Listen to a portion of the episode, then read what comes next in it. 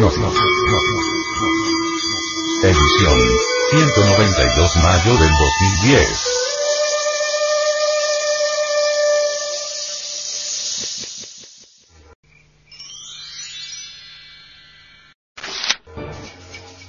Tradiciones orales. Personajes de su cosmogénesis. Abanaboba. Sus tradiciones dicen. Primero Nabobá parió lagunas y después pájaros.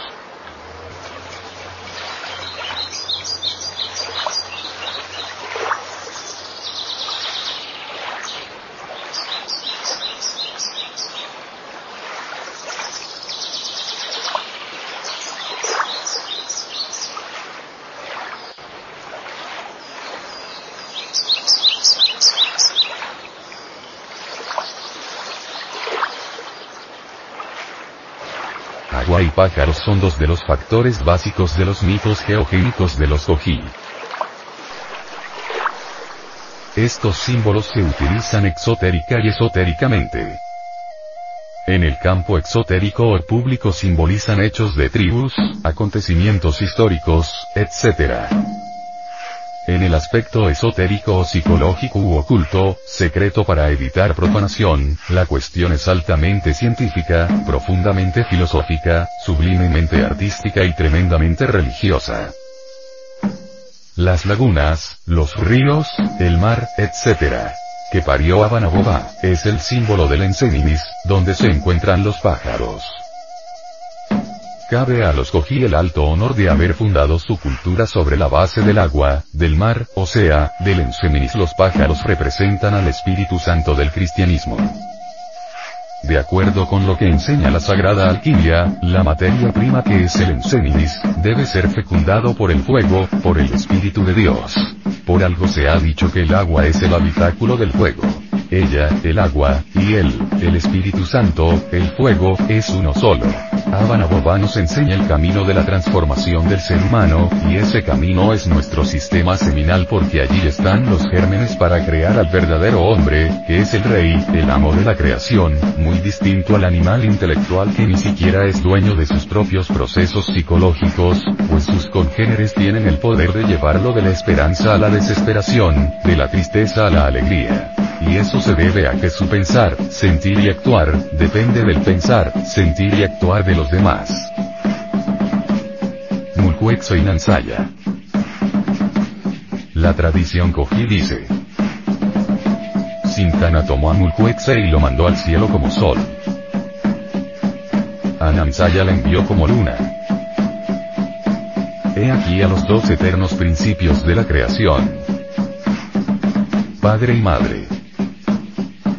El eterno principio masculino y el eterno principio femenino.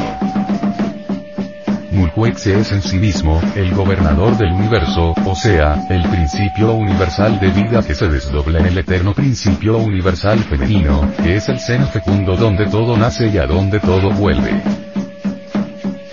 Mansaya es la manifestación dual de la unidad. La unidad al desdoblarse da origen a la feminidad receptora y productora en toda la naturaleza. En la electricidad está el eterno positivo y el eterno negativo. En la India, al principio masculino, al eterno positivo, el sol, se representa por un toro. Los egipcios este le llamaron el toro Apis. Y el principio femenino la vaca blanca sagrada. De estos principios surge la creación tanto en lo macrocósmico como en lo microcósmico.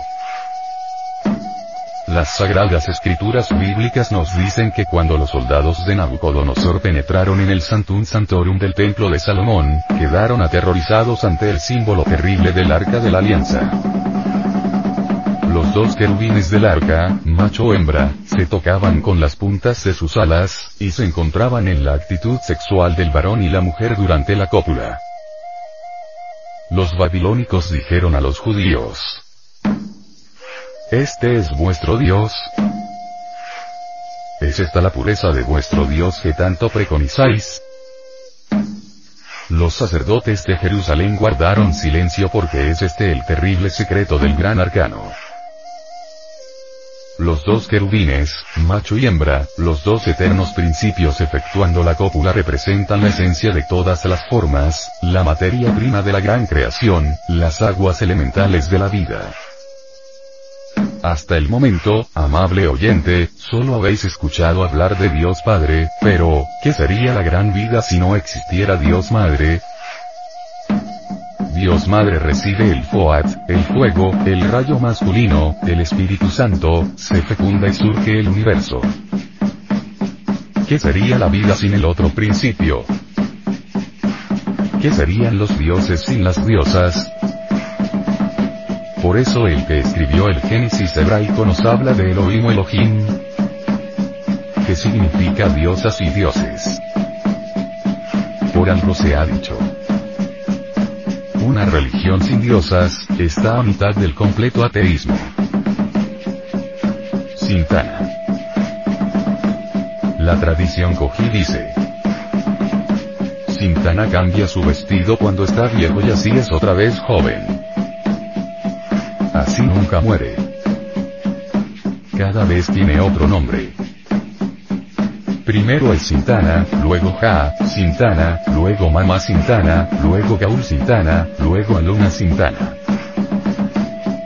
Esta tradición aparece con insistencia en lugares muy distantes entre sí, como en Egipto, Irlanda, Japón, Turquía, Persia, etc., etc. La renovación que es a través de la aniquilación de la vieja forma retrógrada de pensar y de los falsos sentimientos, ha sido representada durante milenios por el ave fénix. Un pájaro legendario de gran belleza, que según la fábula vivía miles de años en el desierto de Arabia, se quemaba en una pira fúnebre y se levantaba de las cenizas con el vigor de la juventud. Existe en Indoamérica una filosofía de la muerte, y en la leyenda de Sintana observamos cómo los Goji reverenciaron profundamente a la madre vida y a la madre muerte, incluso, representan a la una estrechamente ligada a la otra. En la India se adoró a Shiva como una fuerza cósmica de doble aspecto. El creador y el destructor. Y hace lo mismo que Sintana. Cambia su vestido cuando está viejo y así es otra vez joven. Cambio de Sintana podemos mirarlo en lo que nos dice el filósofo Hegel. El cambio aunque lleva a la disolución, al mismo tiempo indica el surgimiento de nueva vida, pues mientras la muerte es el resultado de la vida, la vida a su vez es el resultado de la muerte. Todo cambio efectivo y profundo exige la muerte previa de la forma vieja. Ciertamente primero debe morir el grano para que la planta pueda nacer de él. En lo que respecta a la enseñanza de Sintana tiene que ver con nosotros. Primero debe morir el yo de la psicología experimental, para que nazca en nosotros el vestido nuevo, la luz, la verdad, el alma purificada con sus trajes celestiales, como dice San Pablo. Por eso es que grandes religiones y corrientes orientales han predicado la aniquilación del yo como un paso imprescindible para alcanzar la felicidad y la sabiduría verdadera, la misma liberación. Buda Gautama enseña. Y si el egoísmo del yo se destruye en vosotros, estaréis por encima del nacimiento, de la vejez, de la enfermedad, de la muerte y escaparéis a todo sufrimiento se salva aquel cuyo yo desaparece ante la verdad. Observemos que Sintana nos está hablando de cambiar la vieja forma. Y no como hasta el momento hemos querido hacer. Decorar nuestra vieja estructura psicológica, en lugar de destruirla, creando algo completamente distinto.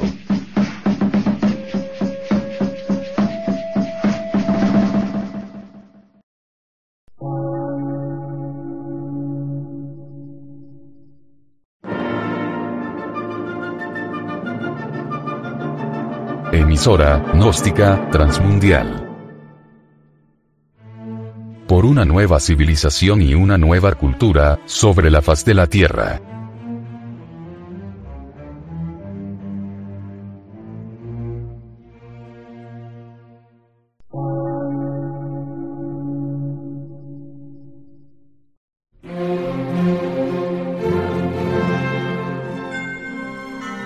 Medio de radiodifusión, científico, artístico, místico y filosófico, de la Asociación Colombiana de Centros de Estudios Gnósticos, Antropológicos, Psicológicos y Culturales. A. C.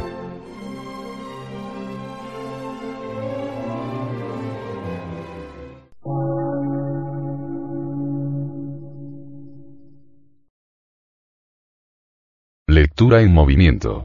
Difusión sin fronteras.